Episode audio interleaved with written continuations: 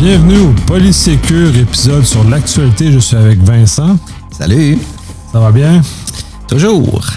C'est parfait. Je sais, je sais que tu es super occupé. Je suis super occupé aussi. Fait que je pense que, en tout cas, minimum, tu as une nouvelle, mais je pense qu'on va parler encore trois heures sur cette nouvelle-là. Fait que c'est parfait. Tu veux qu'on commence par la mienne? Non, tu as les shameless On va commencer les shameless plugs. COVID-19, lavez-vous les mains, faites-vous vacciner, port du masque, distanciation, s'il vous plaît.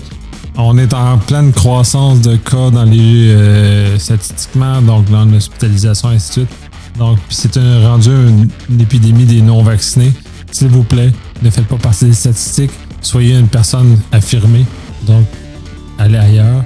28-29 euh, septembre, euh, Objective by the Sea au BTS version 4 qui est un événement de sécurité sur euh, la sécurité plus des marques, dans ce cas-ci US. Euh, moi, je vais y assister, fait que c'est super intéressant. 4 octobre, euh, Trust Valley Day, qui est un événement qui se passe en Suisse, mais à distance. Donc, le seul problème pour nous, Nord-Américains, c'est que les fuseaux horaires sont pas tout à fait compatibles. Non, mais ultimement, ça, je pense que ça commence à 2h30 du matin, heure du Québec. Mais cela, cela étant dit, malgré ça, malgré l'effort qu'il faut faire, euh, l'événement lui-même est très intéressant. Elastic On 5, 6, 7 octobre, euh, qui est un événement euh, organisé par Elasticsearch pour vers tout le volet SIEM qui est très intéressant de leur offre, mais toute leur offre globale aussi qui est très intéressante de, maîtriser, de savoir comment on fait. MapleSec, les mêmes dates, 5, 6, 7, qui est un événement canadien de, sur l'heure du dîner, c'est à peu près une heure et demie pendant trois jours sur lequel on va avoir des spécialistes canadiens qui vont discuter, il va des panels, des choses comme ça. Très intéressant. 12 euh, euh, au 17 octobre, euh, Montréal Connect, présenté par Prétend Numérique.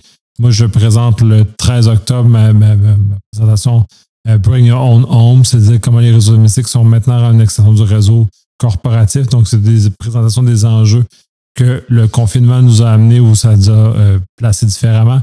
4, 5, 6. Euh, non, excusez. du 4 au 8 avril, qui est, euh, la semaine numérique euh, par Québec numérique, et 4, 5, 6, qui est spécifiquement pour le Secure. 4, 5, des conférences. Le 6, un événement connexe. De façon non confirmée, mais encore, ça va dans ces dates-là. Fait que si vous avez l'intention. Donc, ça fait le, tour de l'ensemble des déchets, mais j'espère qu'il y en avait vraiment beaucoup cette fois-ci. je vais commencer par la nouvelle de Vincent pour lui laisser un peu la parole, parce que j'ai trop parlé depuis le début. Euh, Microsoft emboîte le pas sur la suppression des mots de passe, un peu comme le passwordless, tout on s'en va. C'est l'espèce de douleur atroce qu'on a à devoir saisir un mot de passe. Microsoft propose une approche qui va peut-être nous épargner ces éléments-là. En fait, on, oui, on a déjà parlé. On a déjà parlé dans d'autres contextes. Euh, c'est euh, en fait Microsoft avec les versions, les prochaines versions 11 et 12 puis là, ils veulent maintenant. Euh, il y a déjà, euh, en fait, je recommence. Dans les versions entreprises, la mesure peut déjà être applicable. Toutefois, pour euh, monsieur, madame, tout le monde, les versions, les versions appelons ça civiles, ils veulent maintenant faire l'introduction du passwordless Windows et des applications notamment. bon, vous, l'aurez deviné, ça va prendre justement un, une application tiers, exemple Authenticator, on veut être en mesure justement de, pouvoir se loguer en pesant sur Enter. Toutefois, avec une application tierce, que ce soit Authenticator, euh, que ce soit éventuellement probablement une, une, YubiKey, que ce soit, Bluetooth ou USB, euh, euh, ça va prendre. en fait, Microsoft emboîte le pas pour qu'on puisse utiliser un, dispositif ou un téléphone intelligent qui inclut l'application pour être en mesure de démontrer que nous sommes bien la personne qui est en train de se charger sur l'appareil. Puis on en a déjà parlé dans d'autres contextes. Toutefois, L'autre élément, c'est que euh, pour euh, être en mesure d'installer Authenticator avec soit un compte entreprise euh, ou scolaire ou un compte individuel, personnel, il faut quand même s'identifier comme étant la personne qu'on prétend être sur Authenticator mais on peut utiliser Authenticator. Je parle de Authenticator ici parce que c'est, je pense que c'est une des applications qui est très populaire, mais il y a d'autres, euh, il y a d'autres outils là euh, pour lesquels on va pouvoir incorporer euh, notre, compte individuel Microsoft ou même d'entreprise. Toutefois, ces outils-là pour pouvoir s'y connecter et retrouver l'ensemble de nos informations d'authentification. On, a juste besoin de, se rappeler d'un seul mot de passe qui appelle le, master password à ce moment-là.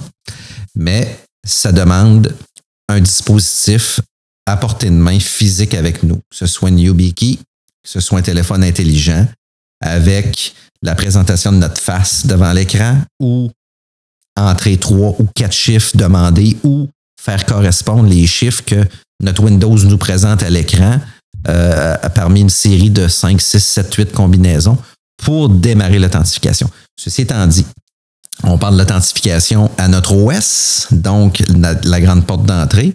Microsoft veut l'étendre davantage également à des applications qui pourraient être euh, plus distinctes à ce, moment-ci.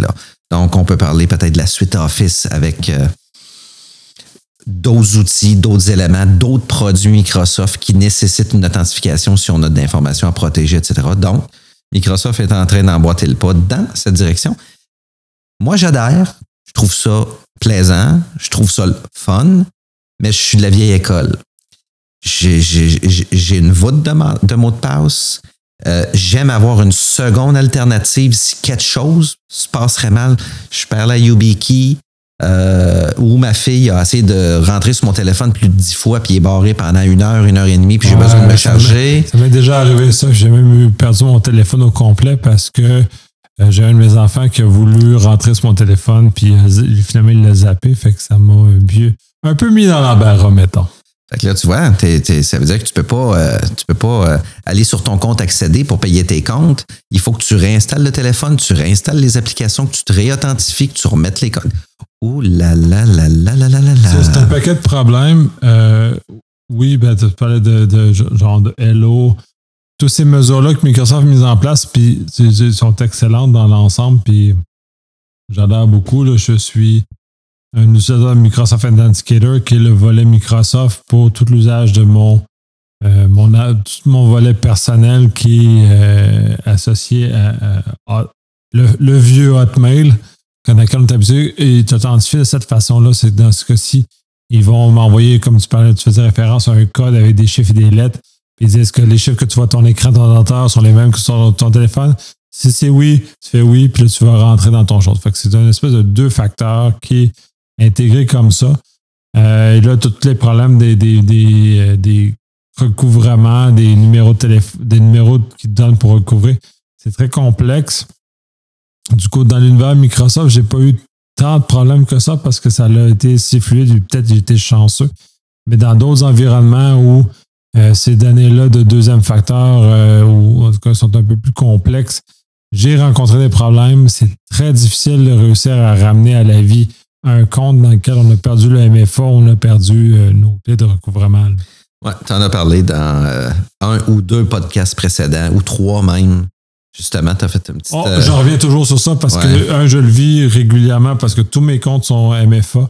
donc, si j'ai le malheur de perdre un de mes affaires de MFA, je suis vraiment dans, le pétrin. Tu vois, c'est drôle quand, de la façon dont tu dont amènes ça tu as besoin de perdre ton MFA. Ton, téléphone meurt ou tu as besoin de le changer. Juste de penser à réinstaller tous ces éléments-là en te souvenant de ton, ton master password, les services que tu utilises sur le téléphone, euh, resynchroniser le tout. Scraper l'autre téléphone, des fois, il y a reconnaissance aussi du device qu'on utilise pour euh, s'authentifier. Là, il faut, faut, comme recommencer euh, toute cette chaîne-là, cette chaîne d'approvisionnement, d'authentification-là, puis de présentation de soi, puis de le démontrer. Mais somme toute, euh, ça, ça facilite la vie, ça accélère le processus d'authentification. là, je, parle d'un point de vue des suites entreprises, là, notamment. mais d'un point de vue individuel, vous êtes votre propre employeur de façon individuelle pour vos comptes et les services que vous utilisez avec ça. Mais je pense que c'est un, un, un, bon système. Là. Je trouve ça le fun. Là. Euh, la méthode euh, passwordless qui appelle, là, ça fait peur. Mais on lit un petit peu ce qu'il y a au travers. Puis euh, c'est pas qu'il réinvente quelque chose. Là. Il emboîte juste le pas dans un, dans un modèle de, de, de, de un modèle MFA, là, tout simplement, que je trouve intéressant. Oui, puis ça, le modèle est assez robuste globalement. Euh, c'est très le fun qu'ils prennent ce qu'ils ce ont déployé en entreprise, euh, le déploient pour le, de façon personnelle. C'est-à-dire que maintenant, nos comptes associés à Microsoft de façon personnelle comme Live, Hotmail, ben maintenant Outlook, ça trahit mon âge parce que j'ai eu un compte Hotmail au, tout début, avant même que Microsoft rachète Hotmail. Donc, euh, c'est vraiment dans une autre époque. Euh, qui donne ces outils-là euh, à la disposition des gens, c'est merveilleux. Qui les amène progressivement à cheminer vers ça, c'est merveilleux. Parce qu'en entreprise, on utilise ce genre de choses-là depuis, un certain temps. C'est même des obligations à certains égards d'utiliser de, ces, ces outils-là. Donc, c'est bien parce qu'on va rehausser. Chez Google, fait des choses similaires aussi, fait qu'il y a quand même ces grands opérateurs-là, info euh, ont un certain degré de préoccupation. Fait c'est bien. Puis de toute façon, le, mot de passe lui-même euh, est une douleur qu'on doit vivre. Euh, si on peut s'en débarrasser jusqu'à un certain point avec d'autres moyens, donc un appareil qu'on possède ou des choses comme ça. Si on parle même dans la science-fiction, les gens font juste dire un code à haute voix devant plein de monde, puis l'ordinateur accepte le code comme étant une, authentification de leur part. Donc, c'est très intéressant qu'on s'approche de peut-être ces, univers-là. Oui, puis Microsoft se défend bien en disant que tout simplement, tu l'as bien dit, hein, le mot de passe est une douleur. Puis malheureusement, le mot de passe devient une faiblesse parce qu'il s'agit de voler euh, une base de données euh, XYZ avec un nom d'utilisateur puis mot de passe associé.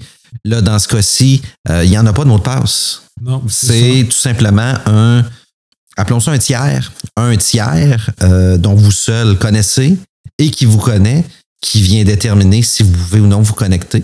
Mais ça prend effectivement, ça prend, ça prend un deuxième appareil. Il y a un deuxième appareil à quelque part, mais les mots de passe, il n'y en a plus. C'est ça, ça prend certaines choses pour nous rendre plus loin. De toute façon, euh, considérant, puis là, on en parle très peu parce que c'est de, fond, c'est très peu intéressant.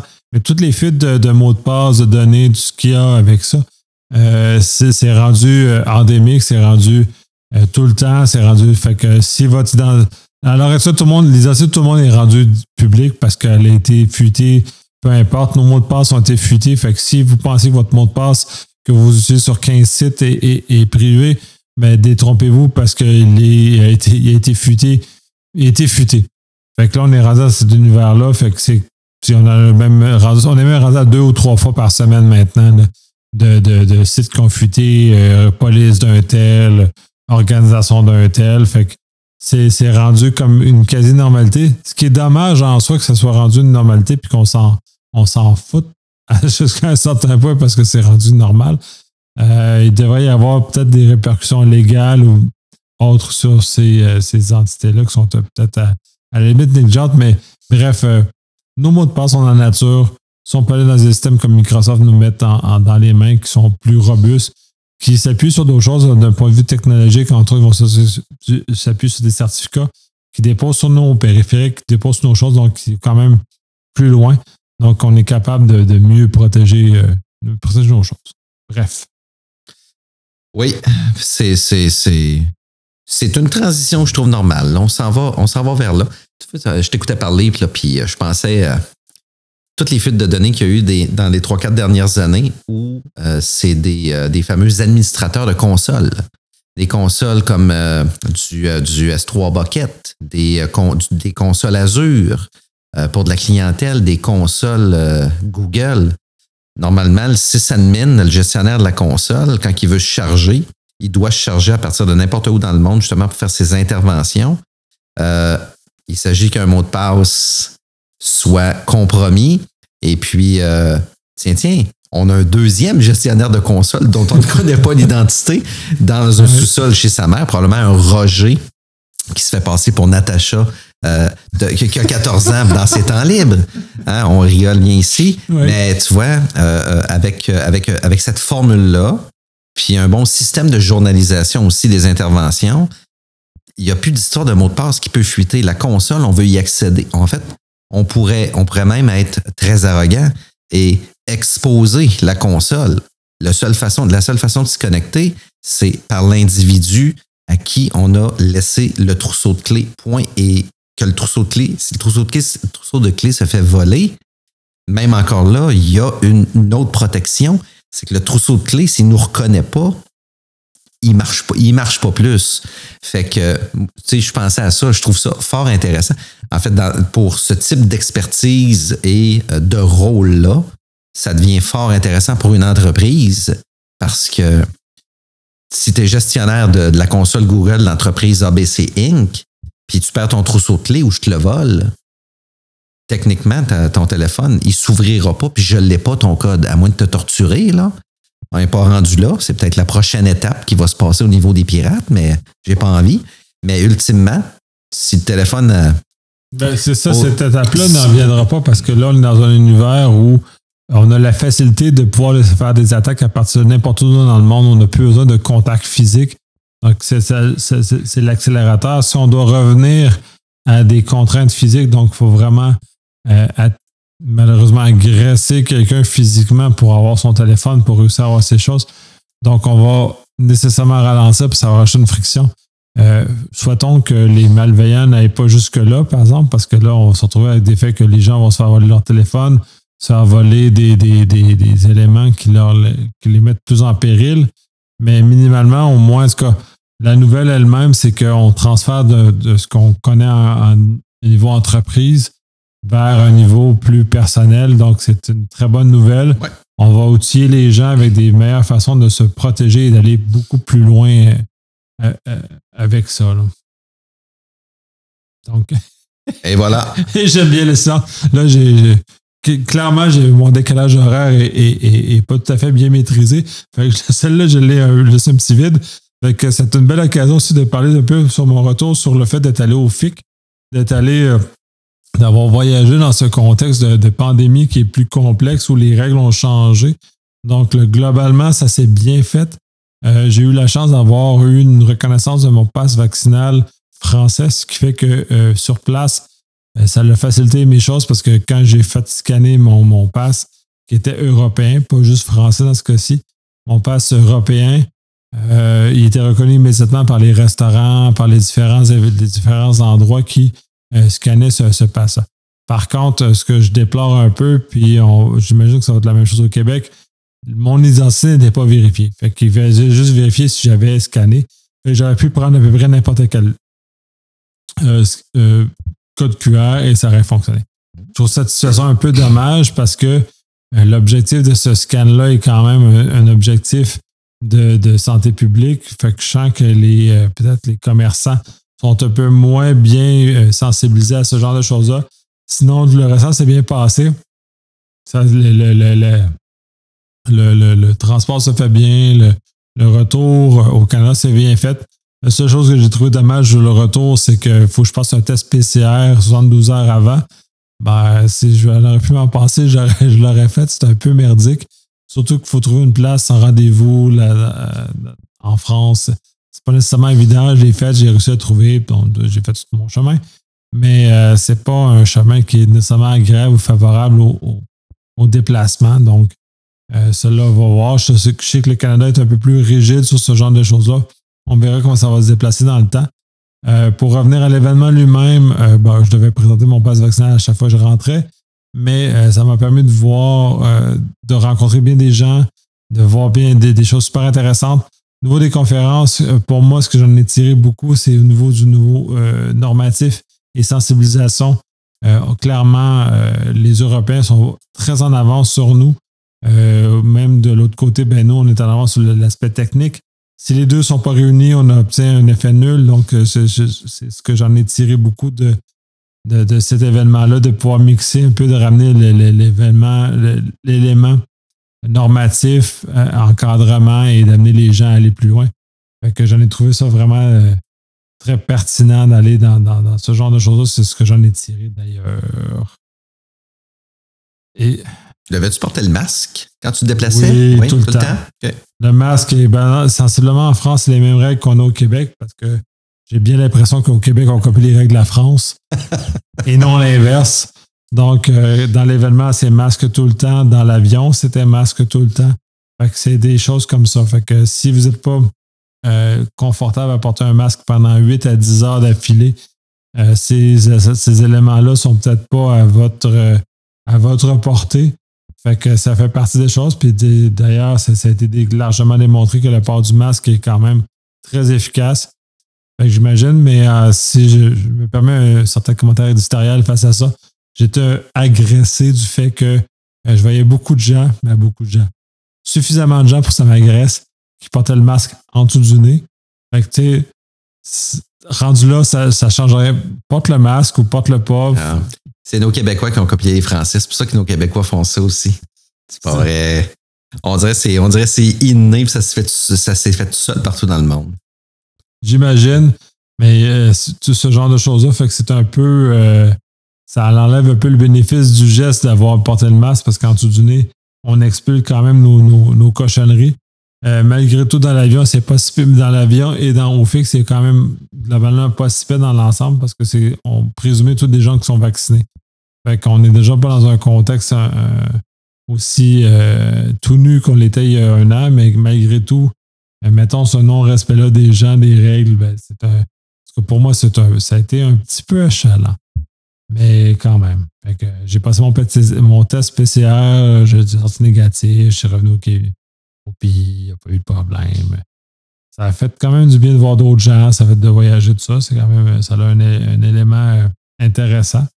Mais euh, comme on dit en, en Shameless Plug, vacciner, distanciation, masque, lavez-vous les mains, ça a, ça a un bénéfice si on veut commencer à pouvoir bénéficier de, de, de, voyager, de pouvoir entrer en contact avec des gens qui nous apportent des choses nouvelles. Yes. Passons aux nouvelles suivantes. Euh, cela va être très bref parce que dans le fond, c'est comme euh, une répétition énorme de ce qui s'est déjà fait.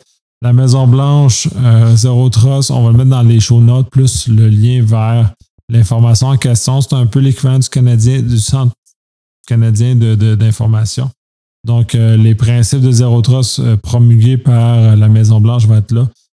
c'est un, un, pas en avant.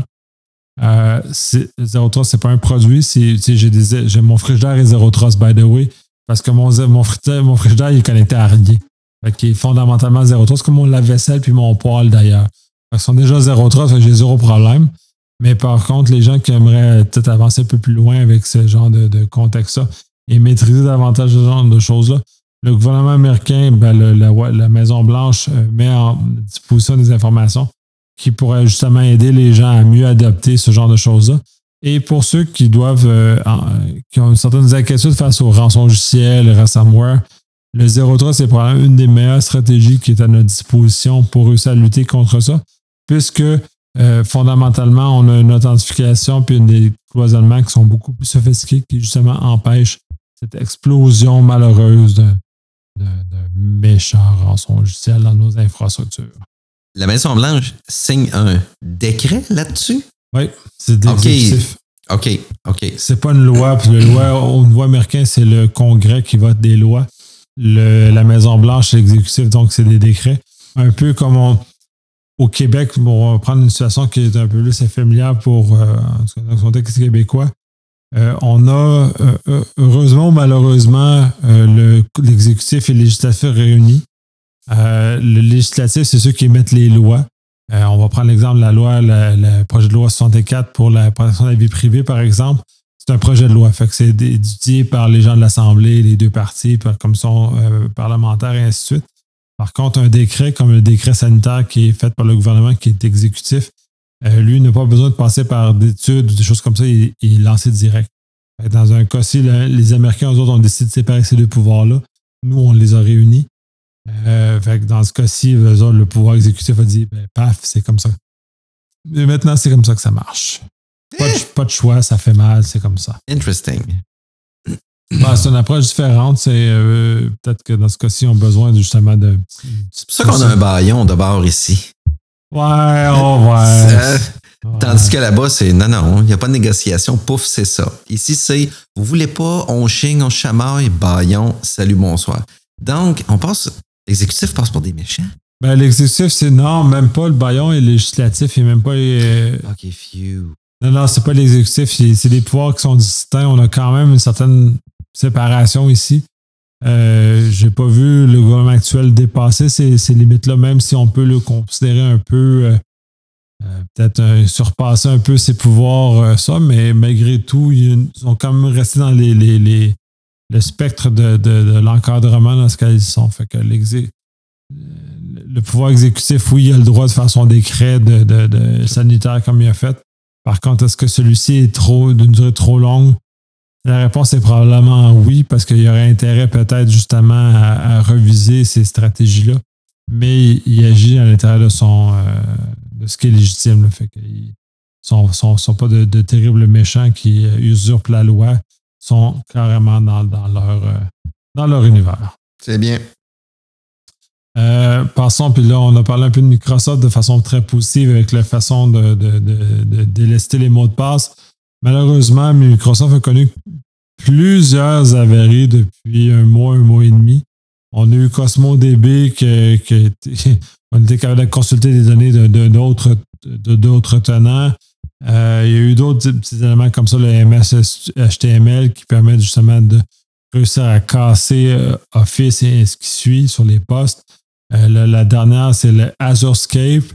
Euh, celle-là, elle est plus que terrible parce que, puis probablement va inquiéter beaucoup de gens qui consomment des services infonuagiques, c'est que là, il a été possible, en tout cas démontré, je ne sais pas si ça a été utilisé, qu'on était capable de sortir de notre tenant et d'aller consulter les données des autres tenants. Et là, là, on tombe dans un univers qui est très fragile au niveau de la confiance des individus. Et je ne sais pas comment Microsoft a réussi à échouer là-dessus parce que euh, tout ce que j'ai lu, euh, c'est quasi une, erreur de junior ce qui a eu lieu. C'est-à-dire que la vérification de sécurité était euh, ultra faible. Et ce qui faisait que dans, c'est dans un univers Kubernetes spécifique, mais Kubernetes, c'est quand même une des bases très importantes du stockage et du fonctionnement de, de autant chez Azure que chez AWS. Dans ce cas-ci, ça a touché Azure seulement parce qu'ils ont mis des, imposer des gizmos particuliers dans leur dans leur euh, dans, la gestion de leur stuff. Donc, dès lors, ils sont eux-mêmes tirés dans le pied, avec le pied dans le bouche. Fait que ça fait mal. Euh, c'est très préoccupant. On a, en tant qu'utilisateur, on a peu de recours ou peu de protection face à ce genre de choses-là si nos services sont exposés à Internet. Puis là, c'est peut-être là l'élément très important. Euh, puis je le rappelle souvent à mes clients, c'est n'exposez rien que, que, ce que vous avez exposé. Fait que si vous exposez vos Kubernetes directement sur Internet, je pense qu'on a un défi beaucoup plus grand que le problème que Microsoft a d'avoir laissé ça. Euh, vous avez déjà des mauvaises pratiques. Donc, déjà là, on a un problème de base. Sinon, ben là, c'est sûr que c'est plate pour Microsoft que, que, cet élément-là soit, soit fait. Puis un des commentaires que j'ai lu qui était très intéressant parce que dans le fond, c'est une série de, de, moments difficiles pour Microsoft. Les, les, gens, les requins sentent le sang. Le, Microsoft saigne, fait que les requins tournent autour de Microsoft ces temps-ci. Fait que c'est pas une situation qui est euh, agréable pour eux autres. Puis dis-moi donc, la navigation dans les autres tenants, c'était à l'insu des propriétaires de ces tenants-là? Oui. Oui, essentiellement, ce que ça faisait, le, Azure ce que ça fait, c'est que tu as normalement tes bulles d'exécution Kubernetes. C'est que tu as comme un microservice qui roule dans un, dans un PaaS, Azure SQL ou peu importe comment tu veux, un web app, function, tous ces éléments-là qui sont, euh, on pourrait qualifier de serverless. Euh, dans le fait, c'est pas vraiment serverless, mais en tant qu'utilisateur, ça l'est quand même parce que tu ne gères pas de serveur. Fait que la bulle, normalement, devrait être euh, fermée. C'est-à-dire que tu es dans ton petit univers fermé. Le problème, c'est que tu es capable de sortir de cet univers-là puis d'aller voir l'univers des autres. Et comme on est dans un univers, dans des choses qui sont mutualisées, partagées, c'est-à-dire que tout l'ensemble des, des Kubernetes ou des PaaS qui existent sont partagés sur un pool de serveurs commun. C'est que si tu jumpes d'un à l'autre, ben tu jumpes dans les choses des autres. Fait tu vas fouiller dans les affaires du voisin, tu vas fouiller les affaires des autres tenants. Donc, c'est préoccupant. Est-ce qu'ils sont capables de le voir? J'ai pas vu les, choses que j'ai lues. Ça, on était de savoir qui l'a fait.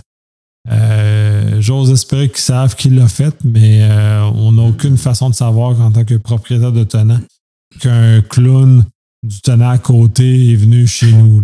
c'est très troublant, ce, cet axe-là. Puis ça, ça a été décelé quand? C'est dernièrement? C'est très récent, là, ça fait quelques, quelques semaines au pire. C'est euh, Palo Alto qui l'a découvert. Euh, je ne sais pas comment ils l'ont découvert. J'ai pas lu l'ensemble des choses. Il manque en- encore de l'information. C'est une nouvelle qui, qui- qui est, à, à mon sens, très fraîche. Et depuis combien de temps tu penses que. euh, Ça fait combien de... Depuis la naissance d'Azur que le problème est là? Je sais pas si c'est la naissance d'Azure. Puis ça, c'est l'énorme chose qui est très drôle parce qu'on parle de vulnérabilité. Ça, c'est une vulnérabilité qui a été découverte.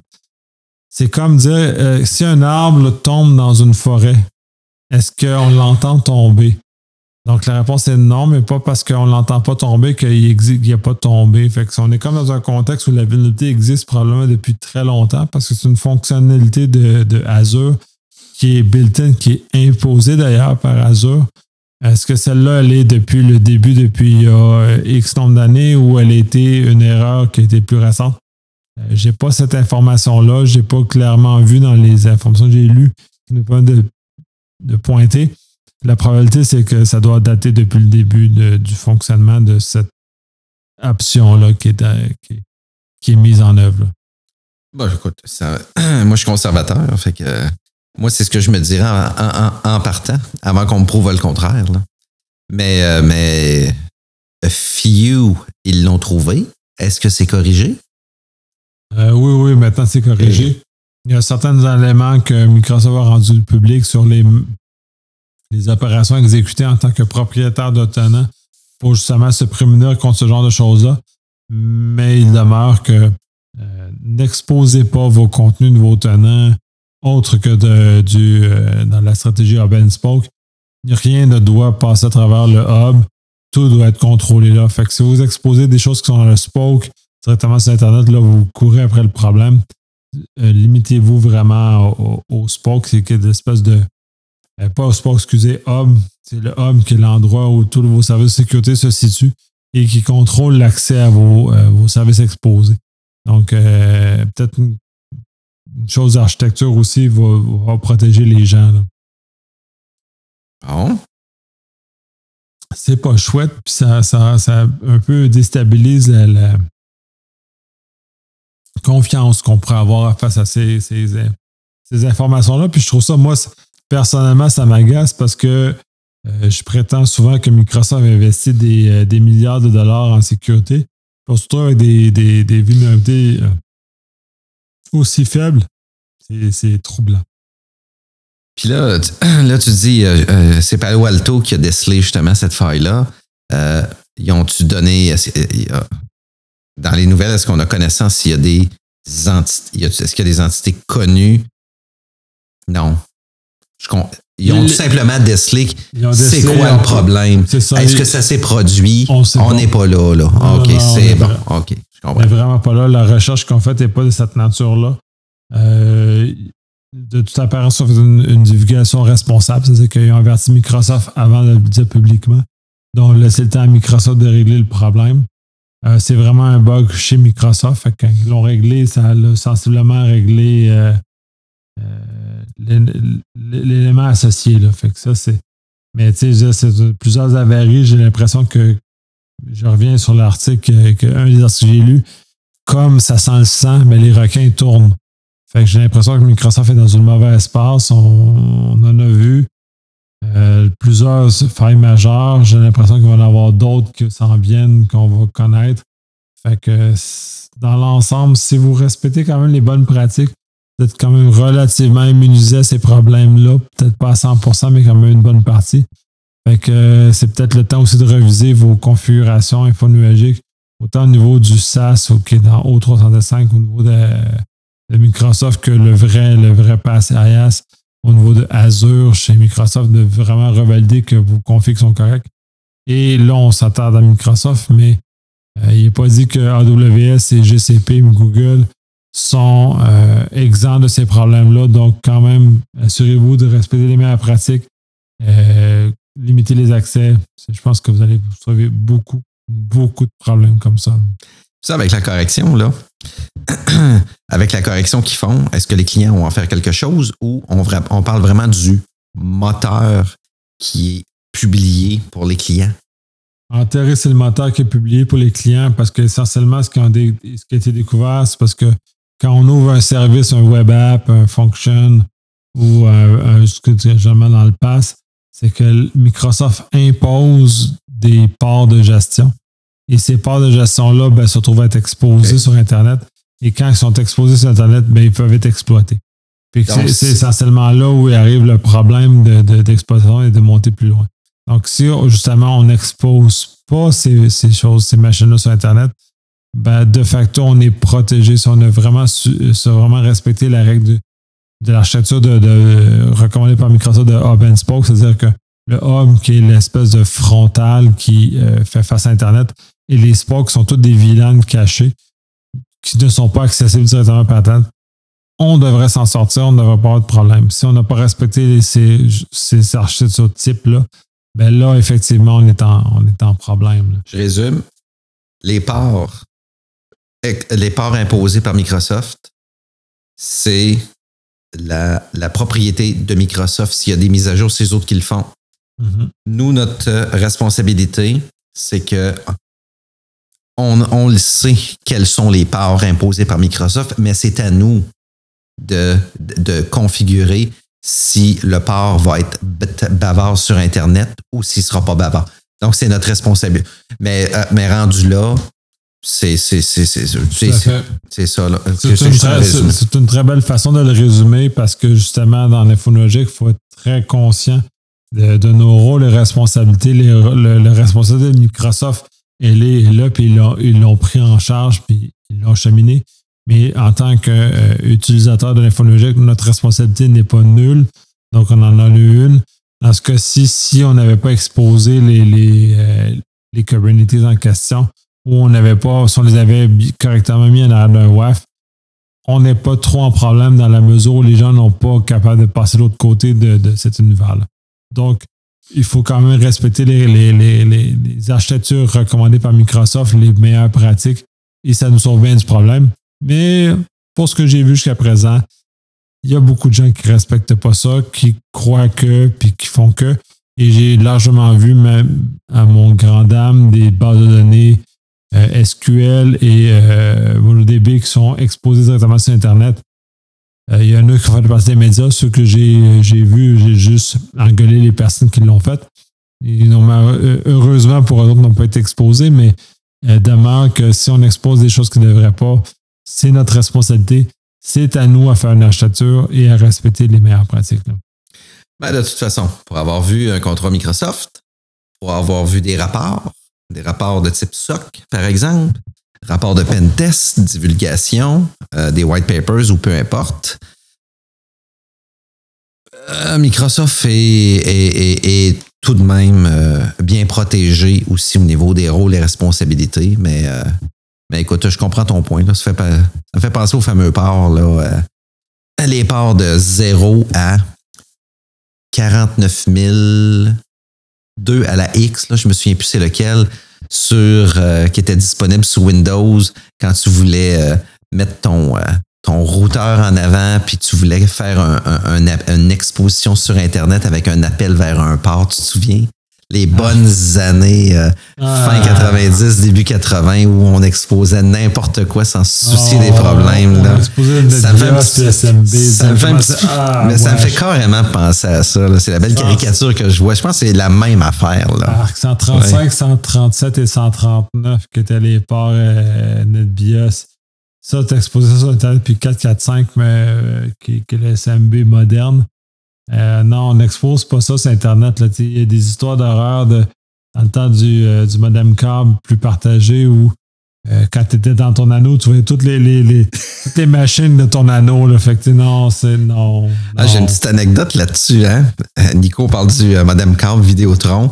Les fameux anneaux de 60 personnes avec les modems 30 mégabits divisé par 60, ça fait 500 kilobits. Souvenez-vous, là, année 2000-2001 j'avais un outil justement de scan, puis quand je l'ai parti, ça l'a listé en fait, ça m'a fait une, belle cartographie euh, de mes utilisateurs voisins dans mon quartier.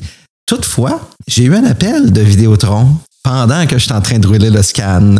Puis je vous mens pas, la personne a été fort sympathique, on a dialogué ensemble, quel outil j'utilisais, euh, puis il a été très surpris que je roule ça sans mesure de précaution, etc.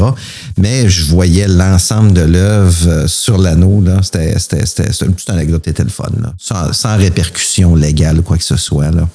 Ben, ce qui est le fun de cette anecdote-là, c'est que Vidéotron réagit. Donc, ils sont quand même euh, au fait de ce qui se passe dans leurs choses. Moi, je, moi c'est plus. mes anecdotes sont dans une époque où ils, j'ai l'impression qu'ils maîtrisaient moins bien cet aspect-là des choses. Donc, euh, les gens ne se faisaient pas interpeller quand ils faisaient des conneries. Puis, l'histoire classique que j'ai, c'est fin des années 90. Ouais, fin des années 90. Euh, c'est systématique. J'avais, c'est Nook Neighbor que j'avais à l'époque. Euh, quand l'école finissait vers 3h15, 3h30, quand les adolescents arrivaient à la maison, euh, je, mon, ma machine se faisait scanner, je recevais des alertes de scan, c'était malade. Fait que, il y en avait cette époque-là où c'était peut-être un peu moins bien contrôlé. Si ces jeunes-là s'étaient fait appeler comme tu t'es fait appeler, je pense qu'il aurait été plus calme et euh, moins dommageable. Mais il demeure que la machine que j'avais était bien protégée, fait c'était pas grave, mais euh, cela étant dit, pour ceux qui le sont moins, c'était peut-être plus complexe. Justement de pouvoir accéder avec des partages de fichiers Windows ouverts à l'ensemble de l'anneau. Bref. Autre époque. Autre. Souhaitons que les gens s'améliorent avec le temps et qu'ils maîtrisent mieux. Euh, changeons de nouvelle. Euh, Proton. Proton Mail. Euh, Proton Mail a fait beaucoup ça a fait beaucoup de bruit dernièrement, puisque Proton aurait divulgué des adresses IP de certains euh, activistes euh, climatiques français. Euh, puis bon, ça, ça a créé beaucoup de bruit. il y a du bon, du, moins bon là-dedans. dans un contexte, il faut comprendre que Proton vit en Suisse. Proton est, se doit se conformer aux règles suisses. Euh, ces règles suisses sont peut-être pas les mêmes qu'aux États-Unis, pas les mêmes qu'en Europe, pas les mêmes qu'au Canada. Donc, euh, si on veut contester ou se comprendre, il ben, faut comprendre les règles de, le, contexte légal suisse. Dans celui-ci, ben, les règles suisses permettent la divulgation d'un certain nombre d'informations dans un système de courriel, pas dans le VPN. Donc, il faut déjà séparer les deux, euh, les deux situations. Fait que c'est vraiment dans un contexte du, du courriel dans lequel ProtonMail a reçu un mandat d'une cour suisse, donc qui a été légitimé par une cour suisse pour effectuer ce qui a été demandé, donc de divulguer les adresses IP de certains activistes français. Euh, il demeure que euh, on peut contester effectivement le fait que l'usage euh, du terrorisme était un peu exagéré dans, le, dans, dans ce qui est fait. Euh, je ne sais pas dans quelle mesure on est capable de peut-être mettre des balises pour éviter que les, euh, pays abusent de cette espèce d'excuse-là d'user du terrorisme. Mais il demeure que les groupes d'activisme environnementalistes sont légèrement, généralement visés par euh, des, règles terroristes. je trouve ça un peu dommage parce que je, je crois toujours au fait de l'activisme et de la manifestation pacifique. Dans ce cas-ci, euh, il faudrait vraiment voir pourquoi. Mais il demeure que euh, Proton est quand même subordonné au, au, au législatif suisse. Fait que si les, Suisses ont euh, admis la preuve française, ben ça reste là. Il y avait eu un cas plus, plus un peu plus, ben, plus ancien, de, deux mois, où le FBI avait demandé des informations similaires et la réponse de Proton à ce moment-là, ça avait été seulement de fournir des informations, les méta-informations qui étaient à leur disposition. Donc, ils ne sont pas capables d'aller chercher beaucoup plus loin que euh, ce qu'on a sur un relevé téléphonique, par exemple. Mais il demeure que quand on consomme ce genre de service-là, ben, on se soumet à ça. Et si on veut vraiment, vraiment, vraiment protéger notre identité, ben un, Tor ou un Proton VPN est probablement beaucoup plus propice avant d'accéder aux au, services pour, euh, pour ça. C'est les Français qui ont demandé à la Suisse? Oui. OK. C'est des activistes français, donc c'est le gouvernement français qui a demandé à la Suisse à de la Suisse. Fait qu'on fait, ouais, fait reconnaître leur, euh, leur mandat par un tribunal suisse. Mais après ça, quand c'est reconnu par le tribunal suisse, ben. Ben, L'information va sortir. là. C'est- euh, la vie, là. Ben oui, ils s'opposeront pas à ça. Ben, n'importe quel tribunal. Ils s'opposeront pas, là. Ils, ils vont fournir l'information. Euh, puis de, ben, de toute façon, tu parles France-Suisse, c'est l'Union européenne, là. Oui. Tu sais, c'est- c'est- c'est- Ben, la, la Suisse a quand même un, un régime législatif un peu plus indépendant du- de, de l'Union, parce qu'ils ont quand même leur propre monnaie encore, donc sont, sont, sont- font, font partie, mais pas au complet. Donc, OK. Mais il demeure que euh, du moment que le tribunal suisse a reconnu la demande du, euh, faite par la France, ce qui n'a pas été le même le cas parce que quand la FBI a soumis son, sa demande, le- les tribunaux suisses n'ont pas reconnu parce que selon les, les, euh, le cadre législatif suisse, la requête américaine euh, n'était pas appuyée pour amener à ce qu'ils voulaient. Donc, il faut quand même com- comprendre cela. Fait que c'est pas parce que euh, c'est en Suisse que c'est immunisé, ils ont quand même un cadre législatif, puis ils ont des lois. Puis il y a une certaine forme de réciprocité qui est faite aussi au sens où si la loi américaine est équivalente à la loi suisse, ben les Suisses vont l'exécuter telle quelle. Donc, ce qui s'est passé dans le contexte français, c'est que ce qui a été invoqué existe en Suisse. Donc, euh, la reconnaissance de ce qui est demandé a été portée du- de- d'un contexte législatif français, juridique français à un contexte juridique suisse. Fait que c'est passé d'un à l'autre sans, problème. il y a concordance à ce moment-là. là. OK, mais t'as dit de quoi qui m'a intéressé? Ça n'a rien à voir avec l'informatique ou la sécurité? Les Suisses sont dans l'Union européenne. Ils ont leur même monnaie. Là, je viens de comprendre pourquoi le Royaume-Uni était en TBK, puis ont voulu sacrer le camp, puis récupérer leur monnaie. Ah, écoute, je fais un petit aparté ici, connaissant les- les- la fierté euh, du Royaume-Uni. J'ai déjà vécu là-bas, mais je suis surpris que la Suisse ait maintenu sa monnaie, puis que le Royaume-Uni l'a abandonnée, mais soit revenu à la charge de façon à- à- Ben, avec, permets-moi le terme, véhémence. Mais la livre Il y aurait- sterling a toujours été active en, en Angleterre comme le franc suisse a toujours existé. Euh, mais le, le problème des Anglais de séparation est tout autre. Euh, je pense qu'ils sont en train de regretter un peu le, leur décision, mais ça, bon, bref, on, on- c'est un choix, là, puis tu sais, c'est- ça a été voté par, par référendum. Donc, ben, à partir de ça, ben, là, ils l'ont exécuté, puis là, ben, ils vont vivre avec leur choix. là. D'après ça, le, peuple- le peuple a décidé, puis ceux qui n'ont pas voté, ben, ben, tant pis, vous n'avez pas voté, vous n'avez plus le droit de, de, de chialer après. Venant en Ontario. C'est un peu la même chose, ben là, sans vouloir politiser les choses, mais c'est c'est un, c'est un- c'est un peu ça. Fait que ce qui fait que, de toute façon, puis dans le contexte de la Suisse, ben ça, de- ils font leur argent avec les banques. Donc, c'est sûr qu'ils veulent contrôler la monnaie, ils veulent contrôler bien les choses. hein. Pas juste ça. Les, euh, le faible euh, taux de taxation pour les, euh, les sièges sociaux de très grandes compagnies aussi en France. Euh, en France, en Suisse. Ça, ou l'Irlande aussi, qui sont, sont Oui. très- qui attirent les sièges sociaux. Mais tu bon, ça, c'est des règles de- de- d'optimisation fiscale.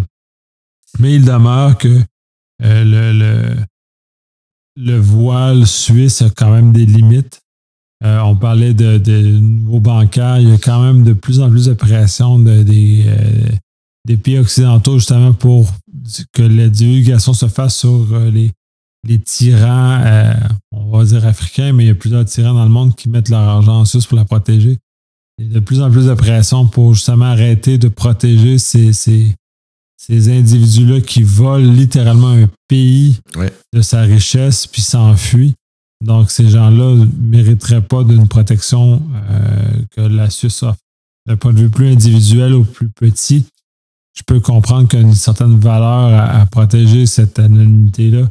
Mais d'un point de vue, genre un tyran qui vole le pays, je commence à avoir un peu plus de misère à accepter l'idée.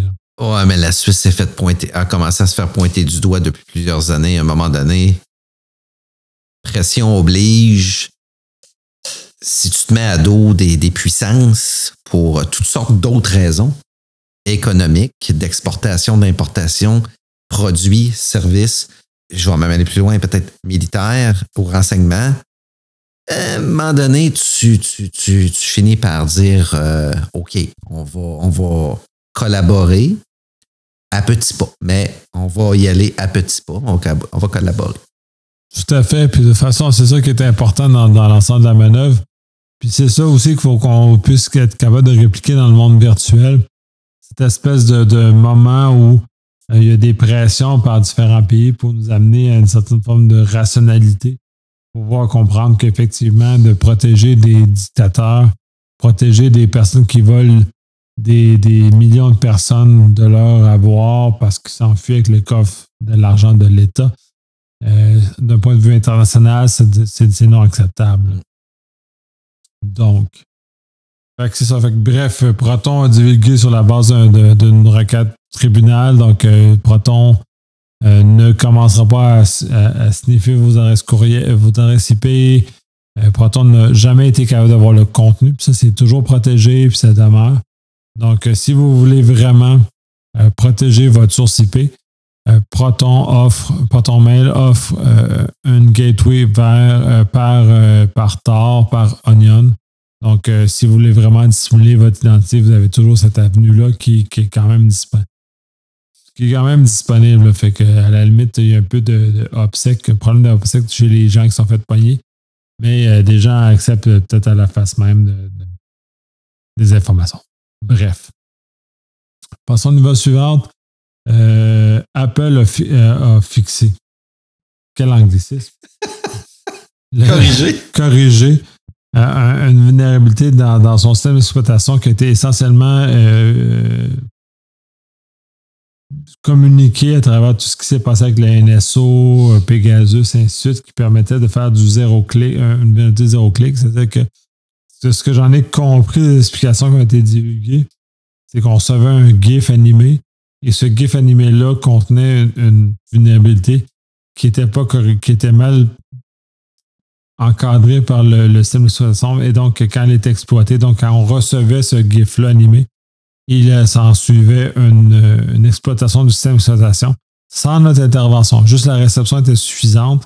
Et de ce moment-là, notre téléphone était compris. Pour relativer les choses, parce que moi, comme clown, euh, je ne serais jamais visé, par ça. C'est des choses parce que le NSO Group chargeait plusieurs millions de dollars pour l'usage de cette vulnérabilité-là. Donc, euh, comme je ne suis pas sûr que quelqu'un qui est prêt à investir des millions sur ma vie, euh, je ne suis pas visé. Par contre, des hommes d'État l'ont certains hommes d'État, certaines personnes très importantes étaient visées. Donc, de ce moment-là, oui, eux autres sont, sont devraient les journalistes aussi.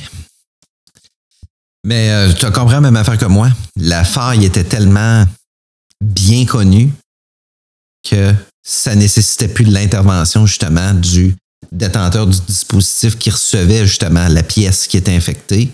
Pour ça, qu'on appelle ça zéro clic.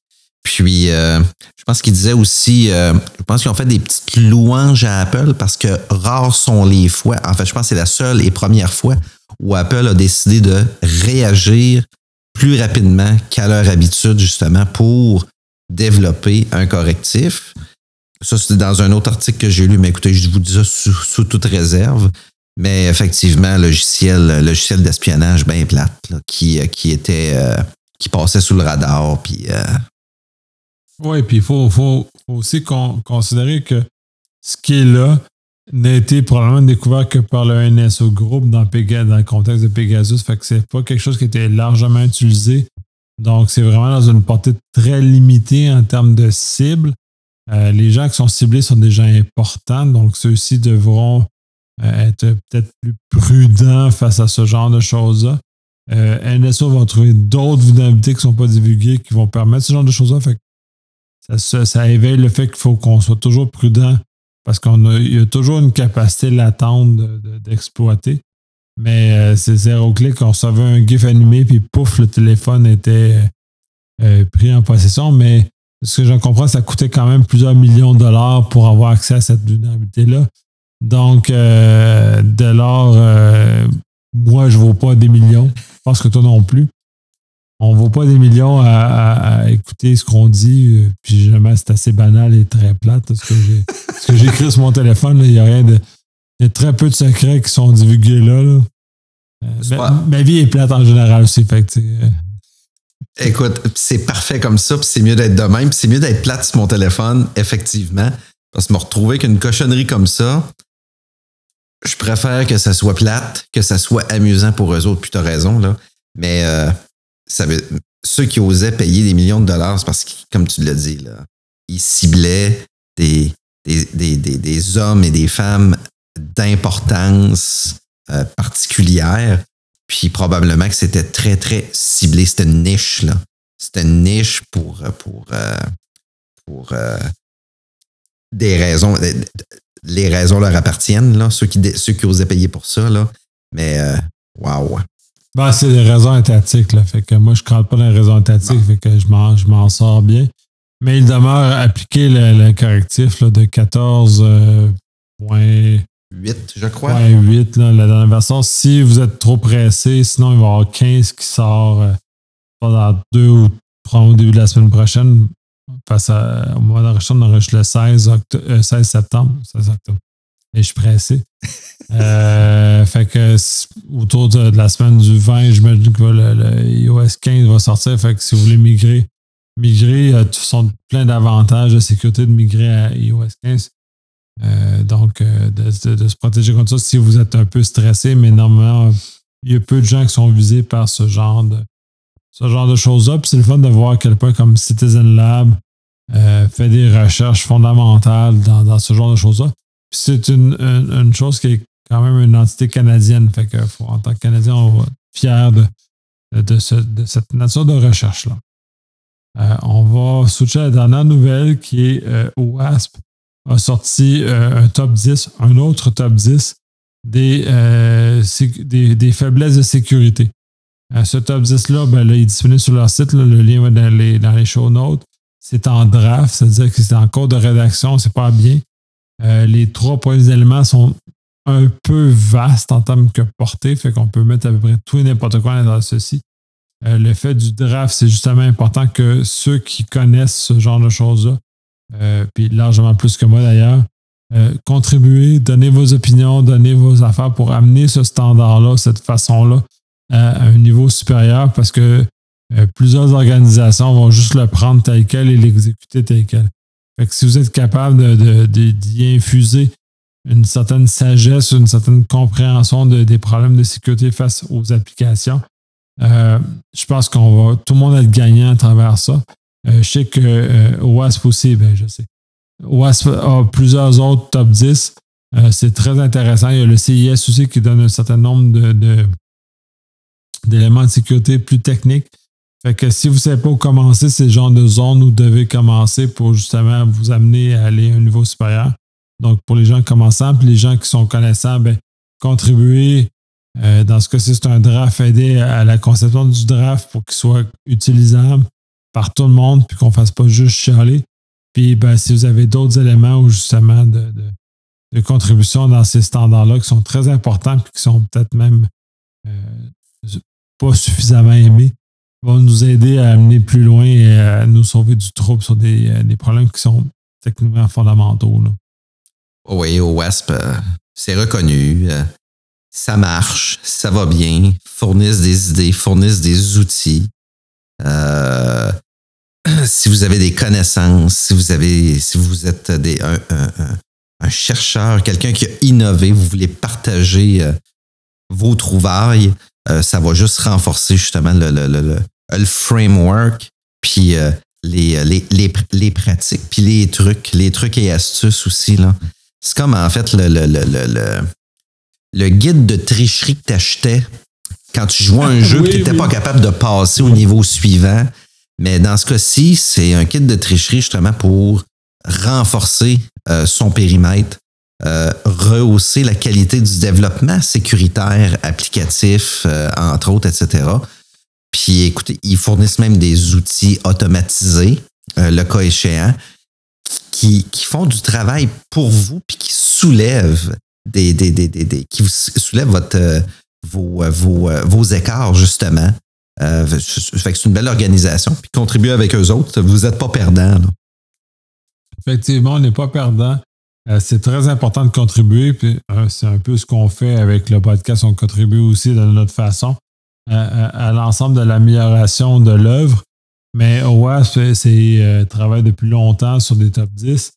Ceci guide, c'est sûr que les top 10 ne sont pas faits pour remplacer un cadre plus large, mais sont des outils minimaux pour aider des organisations qui ont un peu moins d'argent, qui ne sont pas capables de se payer un consultant en cybersécurité qui paraît est très dispendieux par sa rareté et parce que euh, on est de plus en plus en demande. Euh, c'est très difficile pour les PME de pouvoir aller dans, ces zones-là. Mais il demeure que euh, si vous êtes capable de vous le payer, prenez-vous un consultant de qualité en cybersécurité, puis ça va vous sauver beaucoup, beaucoup de troubles dans le futur. moi, je suis plus sécurité, Vincent, plus normatif, plus vérif interne. Donc, c'est des, axes qui sont très intéressants à, maîtriser et à comprendre, même si dans un contexte de PME, c'est un peu plus euh, difficile de trouver euh, ce genre de ressources-là, puis on n'a peut-être pas nécessairement les moyens de, de ces pays. Mais je connaissais quand même une entreprise de, fondée par une personne de Québec qui était justement sur le base de, ciseaux engagés, donc euh, justement d'aider à temps partiel les, les, entreprises. Euh, ça fait déjà un certain temps que je n'ai pas jasé. Je ne sais pas comment ces affaires ont, fait, mais la fois que j'ai jasé, euh, ça allait super bien. Donc, il y a une capacité de. Il y a un besoin. Puis, euh, si vous avez ce besoin-là, c'est très important, justement, de, poser les gestes concrets.